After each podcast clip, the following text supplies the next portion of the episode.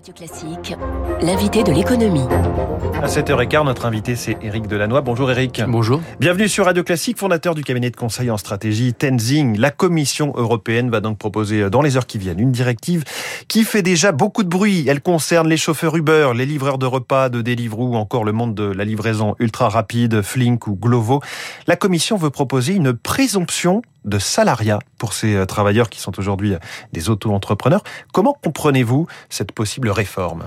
Alors cette réforme est nécessaire puisque le travail indépendant est en train d'augmenter avec l'arrivée des, des, plateformes et on est dans un statut du, du travailleur indépendant qui aujourd'hui est un petit peu, euh, on va dire, alambiqué. Il est entre le droit commercial, travailleur indépendant, le droit du, du, du travail, travailleur salarié, pour une raison extrêmement simple, c'est qu'aujourd'hui on est un travailleur qui euh, choisit soi-disant ses horaires et d'indépendant n'est pas salarié, mais en même temps est soumis à contrôle par les plateformes qui les embauchent avec ces fameux algorithmes. Et donc à ce titre-là, on a une contradiction entre la revendication d'une flexibilité par les plateformes, mais d'un contrôle sur leur, sur les, sur ces travailleurs, et de la part des travailleurs, on a une volonté de garder l'indépendance, mais en même temps d'avoir des droits sociaux. Oui. Donc, il est nécessaire de pouvoir clarifier un statut quand on sait bien qu'on ne veut pas créer de troisième statut entre le statut commercial et le statut de salarié. C'est toute la question de cette subordination. Est-ce qu'on est vraiment euh, indépendant quand on est à ce point-là contrôlé euh, par cette application, par cet algorithme qui vous donne, euh, qui vous donne du travail, en fait? C'est toute la question de la jurisprudence qui est en train de s'installer.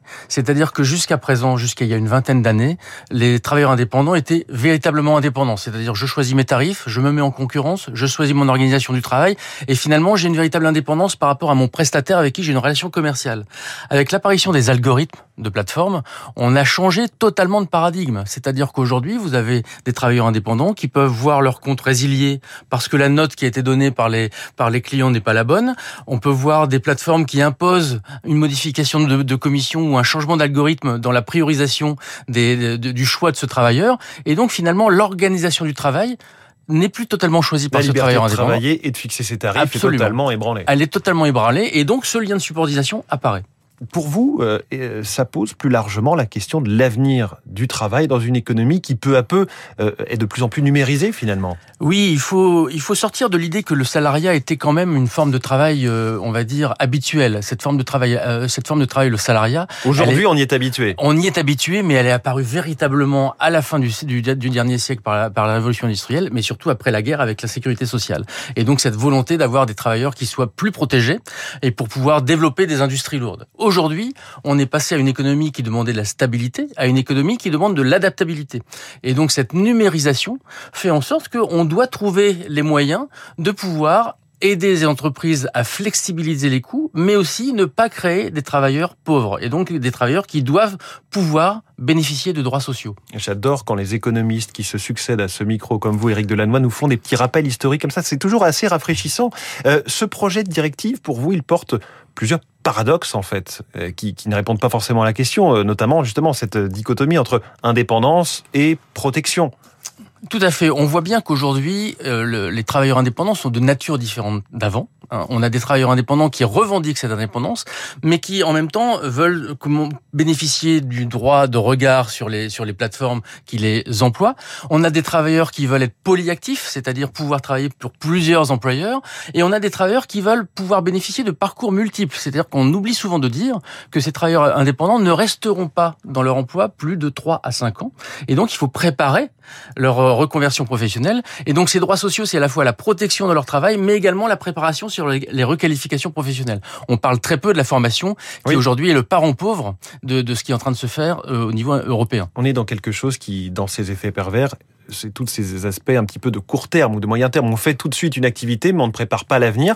Et d'ailleurs, c'est, j'allais dire, ces salariés, ces travailleurs eux-mêmes ne préparent pas beaucoup leur avenir, leur tout retraite, par exemple. Voilà, c'est que l'autre réglementation, enfin l'autre objectif de cette réglementation, qui d'ailleurs euh, n'est pas extrêmement clair sur sur ce sujet, hein, c'est effectivement la préparation de la retraite.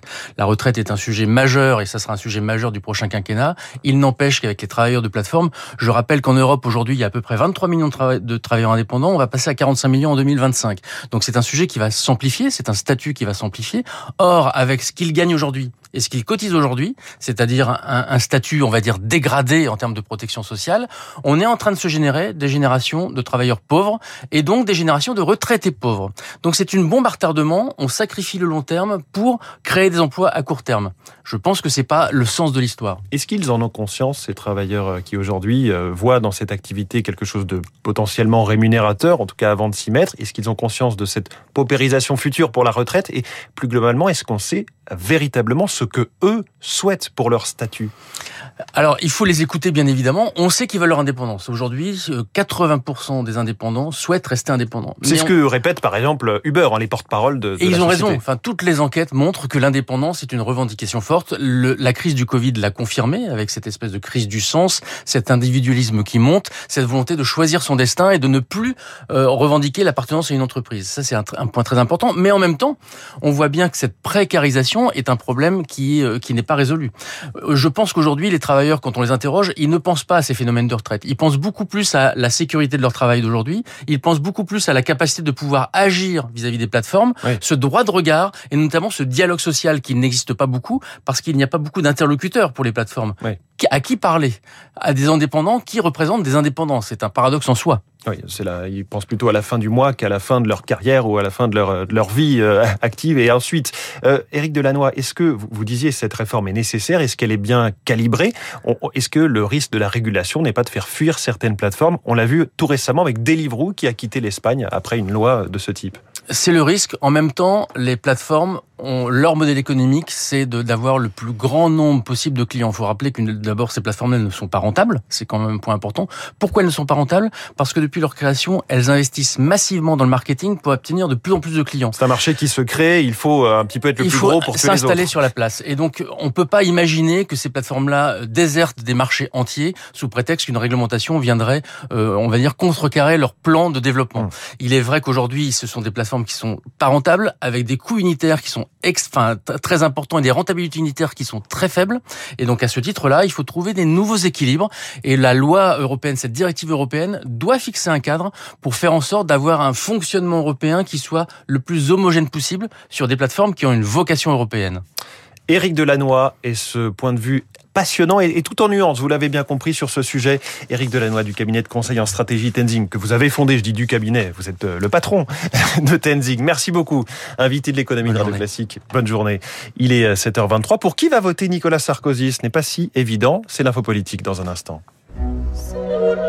Vous écoutez Radio Classique. Avec la gestion Carmignac, donnez un temps d'avance à votre épargne.